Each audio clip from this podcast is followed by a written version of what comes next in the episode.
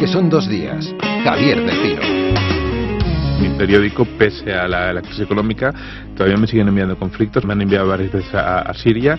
Son coberturas de, riesgo en las cuales existe una posibilidad de que pasen eh, cosas inesperadas que el reportero no controla, pero si, como es mi caso, estás dispuesto a asumir el riesgo y, a ir, pues yo creo que eso puede dar valor añadido al medio de comunicación. Mar Barginedas eh, nos contaba hace unos meses los riesgos que corre un periodista cuando el medio para el que trabaja, en su caso el periódico de Cataluña, le envía a una zona de conflicto. Eh, esta semana él se ha convertido en noticia, eh, porque hemos sabido que ha sido secuestrado por un grupo de yihadistas en eh, septiembre, el 4 de septiembre, en Siria. Gervasio Sánchez, buenos días. Hola, buenos días, Javier. Tú nos hablas desde Afganistán. Esta es la tercera vez que Mark, que es un veterano corresponsal de guerra, viajaba a Siria, pero conocemos ahora mismo muy pocos detalles sobre su situación, ¿no? Pues sí, la verdad es que el periódico de Cataluña ha mantenido dos semanas largas eh, su secuestro de forma confidencial. Finalmente han decidido darlo a conocer para demostrar a los secuestradores, supuestamente un grupo yidaísta muy cercano a, Al Qaeda, pues eh, demostrarles que es un periodista, un periodista, además como la copa de un pino. Ahora cuando lo escuchaba, recuerdo esa conversación que tuvimos justo el día después de que fuera finalista del Ciro Rodríguez, y yo creo que Mar es uno de estos grandes periodistas que lleva más de dos décadas trabajando en primera línea de, fuego en las coberturas más difíciles y con una capacidad analítica sorprendente. Eh, tú estás ahora mismo, insisto, en Afganistán, es un país en el que hay eh, violencia a diario, hablamos también de Siria. ¿Os habéis convertido los periodistas de guerra en una especie de arma para el intercambio? Es verdad que lo que está pasando en Siria se acerca de alguna manera a lo que pasó anteriormente en Irak o incluso puede pasar hoy día y en Afganistán. El secuestro se ha convertido en un arma de guerra y secuestrar periodistas eh, se está convirtiendo en, una, en algo común, ¿no? No solamente está mal eh, en estos momentos secuestrado en, Siria, hay otros periodistas extranjeros en unas situaciones complicadas y eh, medios de comunicación familiares están intentando hacer lo posible por, liberarlos, ¿no? Y además lo, grave de todo esto es que son secuestros que no se reivindican, que tampoco obedecen a un móvil claro y esto hace que vivamos el peor escenario posible de, un conflicto. Además, la división, la fragmentación de los grupos armados en Siria hace todavía mucho más complejo saber cuál de los grupos ha secuestrado a un periodista como Mar Marginedas. Os enviamos desde aquí un abrazo a la familia y esperamos contar pronto que Marc ha sido liberado, eh, porque sin periodistas como él eh, que relatan lo que pasa desde el terreno, no conoceríamos lo que ocurre en los lugares en los que trabajan.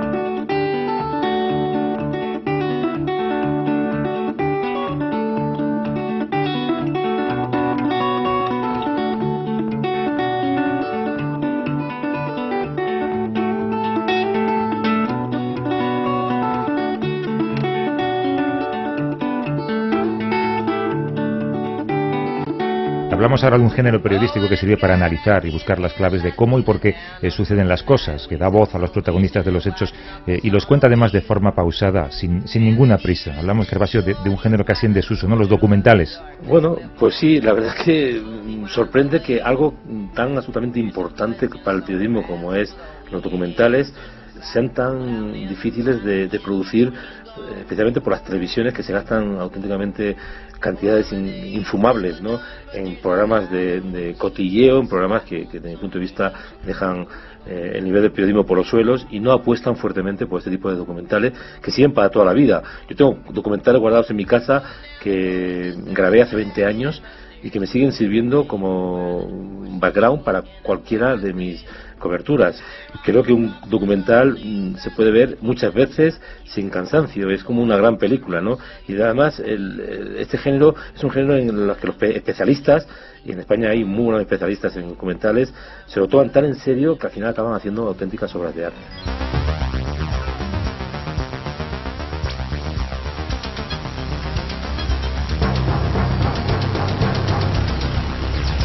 Escuchamos la cabecera de En Portada, un programa de televisión española que desde el año 84 nos explica cómo y por qué suceden las cosas a través de reportajes y a través de documentales.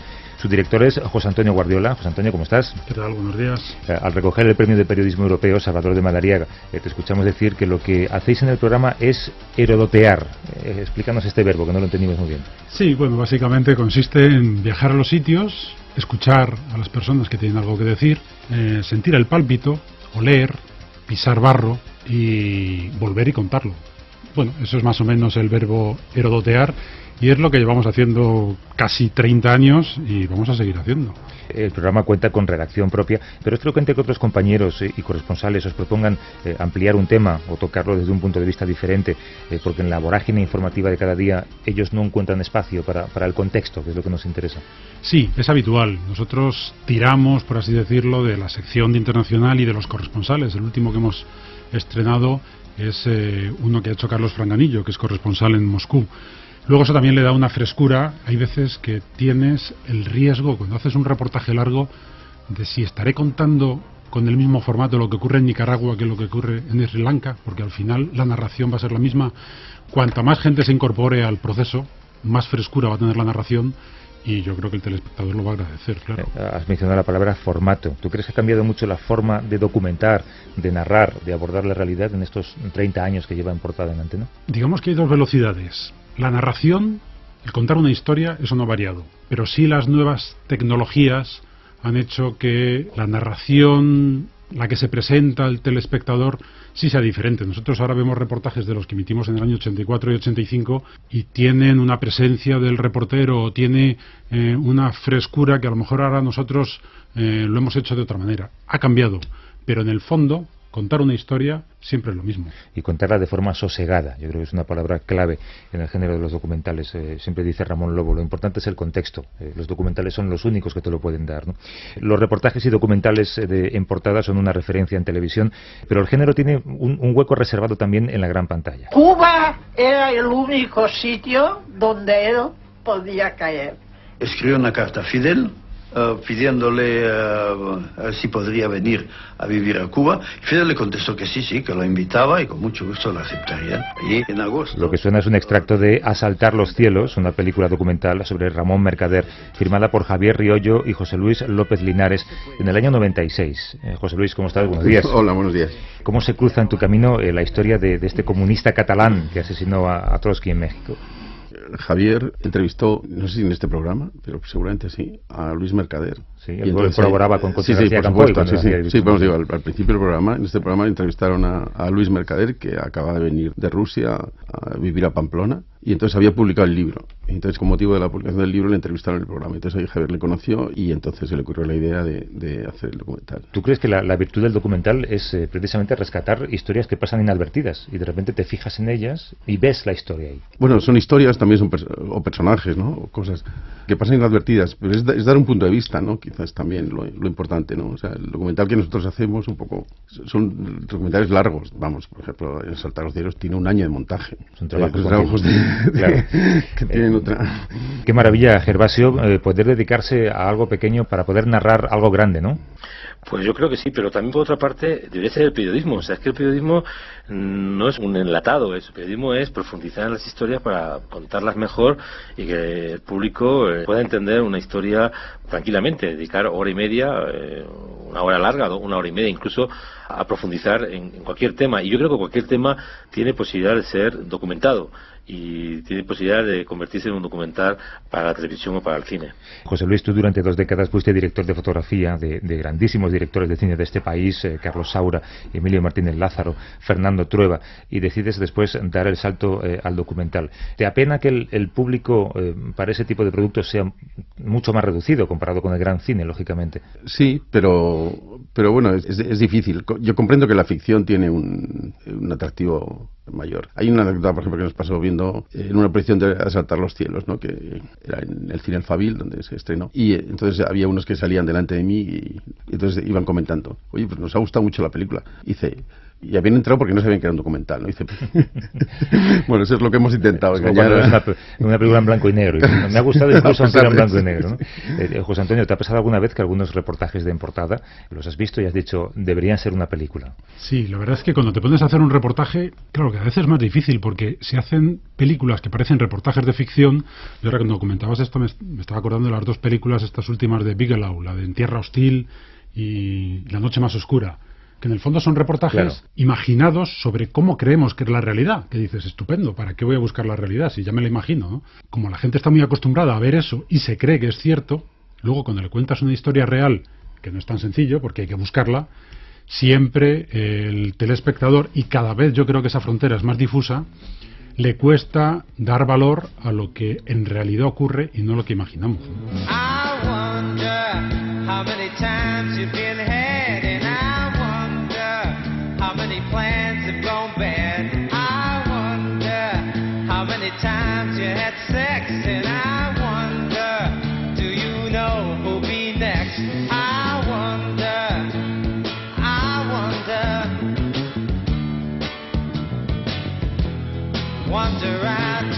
Alguien que ha recorrido el mundo intentando documentar eh, lo que sucede es eh, alguien que además tiene todos los premios posibles por hacer lo que hace. Periodista australiano, afincado en Londres. Tenemos la suerte de que ha podido hablar con nosotros. John Pilger, buenos días, ¿cómo estás? Good morning. Buenos días. En tu figura se conjugan periodismo y responsabilidad. ¿Se puede entender esta profesión de otra manera? Bueno, creo que periodismo y responsabilidad van juntos, van unidos, pero a menudo vemos que el periodismo es usado como un arma por parte del poder. Por lo que esa responsabilidad debería pertenecer a los periodistas que no pueden someterse al poder. Lo más importante es que el periodista mantenga su independencia frente a todos los intereses creados a su alrededor. José Luis, a, Saltar los Cielos eh, le, han seguido otra docena de trabajos que tocan temas tan diversos como eh, la muerte de Lorca o el triunfo de la selección española de fútbol en la Eurocopa o el Mundial. ¿Cómo decides o cómo decidís que un hecho merece formar parte de un documental?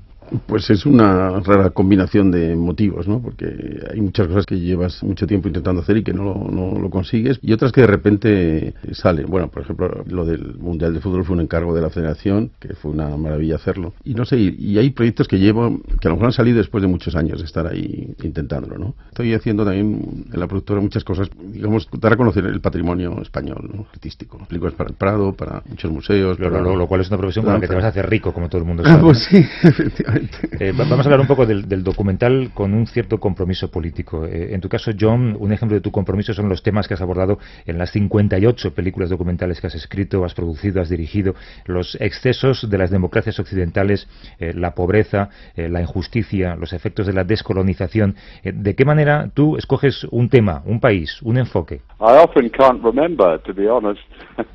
La verdad es que, si soy honesto, muchas veces no me acuerdo de qué es lo que me lleva a elegir un tema u otro, pero creo que tengo un principio básico. Creo que el periodista en las sociedades privilegiadas, como en las de las democracias occidentales, debe mirarse al espejo. Debe mirar qué hacen sus gobiernos y sus sociedades. A menudo los periodistas en Occidente miran al mundo a través de los ojos de los poderosos de su propio país, no de las acciones y responsabilidades de estos en el país. Esa crítica de las sociedades occidentales, de mi propia sociedad, es algo que ha sido desarrollado a través de mi trabajo. Pero creo que elijo los temas porque el periodismo es el representante de la gente y no del poder. Y se basa en reflejar la lucha de la humanidad. Y si los periodistas no reflejan esa lucha, ¿quién lo hará? Eh, Vietnam, Camboya, Egipto, India, Nigeria, son algunos de los países sobre los que tú has informado como corresponsal de guerra para los diarios y televisiones más importantes del mundo, la BBC, la CNN, eh, lugares a los que has regresado además para documentar los efectos posteriores del conflicto que antes habías cubierto. ¿Qué aspectos de la, de la realidad permite captar y explicar un documental para los que no hay espacio en una crónica habitual, en un telediario? Todas las formas de periodismo se complementan.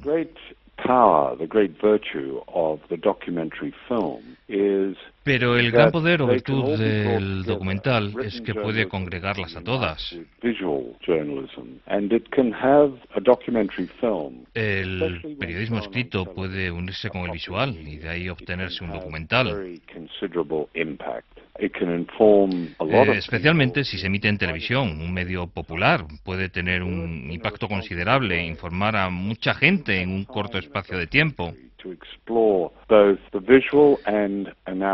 Y hacerlo de una forma responsable, ya que el documental debe existir un tiempo para explorar lo visual y hacer el análisis. Creo que puedes hacer eso en periodismo escrito. Yo he tratado de hacerlo. Pero mm, el documental ofrece todo el poder y la energía de los efectos visuales sin tergiversar las imágenes. Y, aquí hay una contradicción, porque vivimos en una era de imágenes. Muchas de esas imágenes, por no decir la mayoría, llegan sin explicación o están manipuladas. Lo que el documental hace es usar imágenes y palabras para tratar de darle sentido a algo, y esto es lo que lo hace ahora ser más importante que nunca. Te veía, José Antonio, que tomabas alguna nota mientras escuchabas a, John hablar. Sí, ha dicho una frase que me ha gustado mucho y con la que me identifico plenamente, cuando dice que el periodismo tiene que ser la voz de la gente y no la voz de los poderosos solo creo en un periodismo comprometido, ¿no? Y por eso he anotado la frase porque me ha gustado mucho. Gervasio, ¿hay otro tipo de periodismo? Bueno, yo incluso mm, ni creo en el periodismo comprometido. El periodismo es compromiso, es responsabilidad, es independencia, es creer y desbaratar los planes siempre inoportunos del poder. Yo mismo incluso estos días aquí en, en Afganistán he tenido que de alguna manera sufrir las presiones del Ministerio de Defensa por un tema relacionado con eh, los traductores en los que mi compañera Mónica Bernabé, que fue, digamos, la que primero sacó el tema el 1 de, septiembre en el mundo, pues incluso pues eh, hemos tenido que, que, bregar fuertemente porque cuestionaban nuestras informaciones de una manera, desde mi punto de vista, poco ortodoxo, ¿no?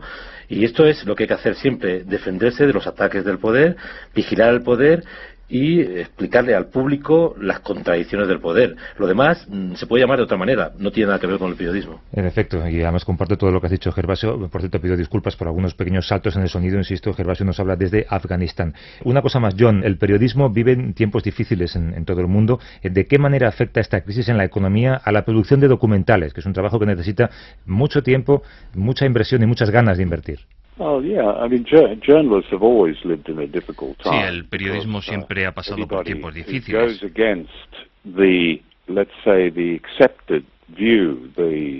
Cualquiera que vaya contra lo establecido, y estoy hablando de un tipo particular de periodismo,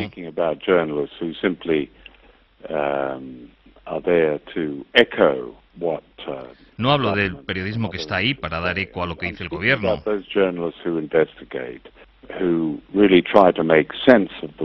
Hablo de periodistas que investigan y tratan de dar sentido al mundo. Creo que esos periodistas y uh, documentalistas han pasado siempre tiempos difíciles.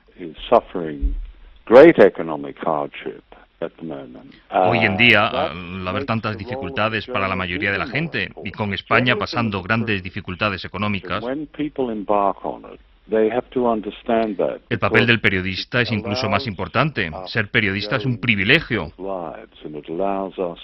porque esa profesión nos permite entrar en la vida de la gente y contarla. Así que no tengo tiempo para preocupaciones sobre las dificultades que afectan a los periodistas. Los periodistas deberían entender las presiones que recaen sobre ellos no tengan demasiado tiempo para preocuparme de esas dificultades. Eh, para quien todavía no haya tenido ocasión de ver algunos de los eh, documentales de John, ahora lo pueden hacer de forma gratuita. Todos los lunes y miércoles hay un ciclo en La Casa Encendida, en Madrid. Eh, además, han organizado debates alrededor de cada uno de los temas que aborda en sus trabajos. John no ha podido venir a la presentación, pero sí que ha podido estar con nosotros en este programa. John Pilger, muchas gracias. Un abrazo. Gracias.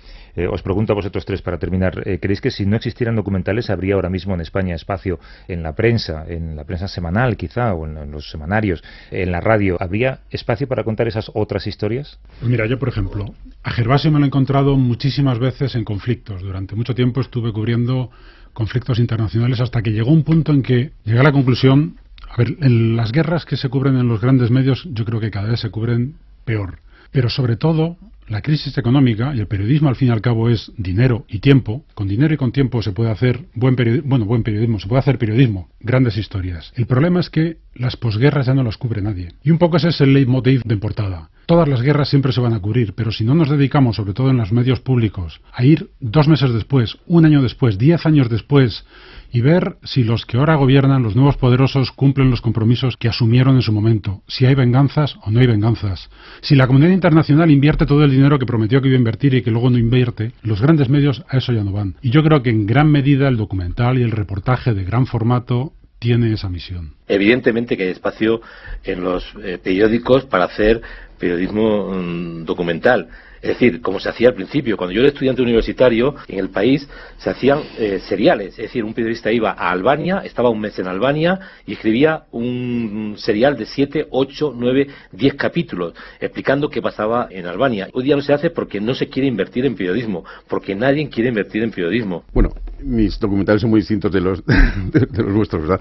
Pero hay muchísimos documentales en todas partes. Hay documentales que van al cine, poco, difícil. Hay documentales de televisión, hay espacios, hay máster de documentales, hay, hay cursos especiales. Cuando nosotros hicimos eh, Asaltar los cielos, empezamos la productora, era un poco porque no podíamos ver cosas que a nosotros nos gustaban. aquí había habido, pues desde, pero desde prácticamente desde, desde Basilio Martín Patino y después, pues casi no había habido un documental que llegara, ¿no? Y ahora la diferencia es, bueno, ya, lo Bueno, pues espero que eh, no se convierta en un género en desuso y que la crisis no termine de acabar con él y que todos, como decía John, no tengamos tiempo ni siquiera para pensar de eso porque estemos ocupados haciendo documentales o promoviendo documentales. José Luis López Linares, uno de los autores de Saltar los cielos, te agradezco que hayas venido, un abrazo. Muchas gracias. Eh, a ti, José Antonio Guardiola, director de En Portada, gracias. Un abrazo a ti. Y Gervasio, cuídate en Afganistán. Un abrazo, Gervasio. Pues nada, muchísimas gracias por todo.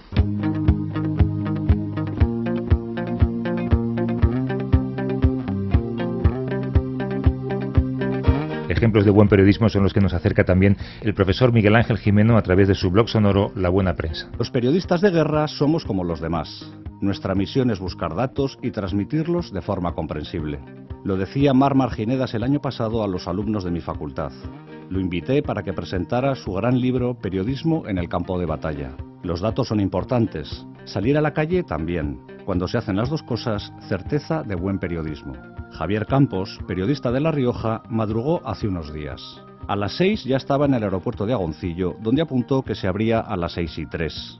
Allí estuvo hasta la una y diez de la madrugada, cuando con más de tres horas de retraso llegaron desde Pamplona en autobús 14 pasajeros. Estar 19 horas al pie del cañón permite ofrecer datos como estos. 31 pasajeros atendidos por 10 empleados de AENA y 8 controladores.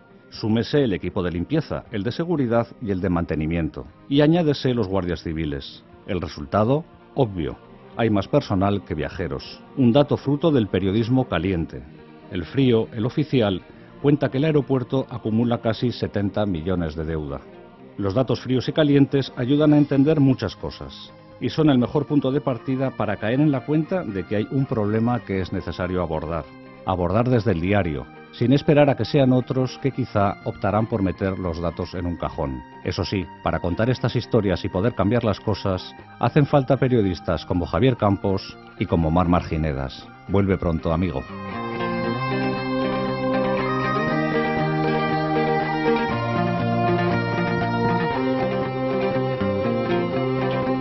A vivir que son dos días. Javier del Pino.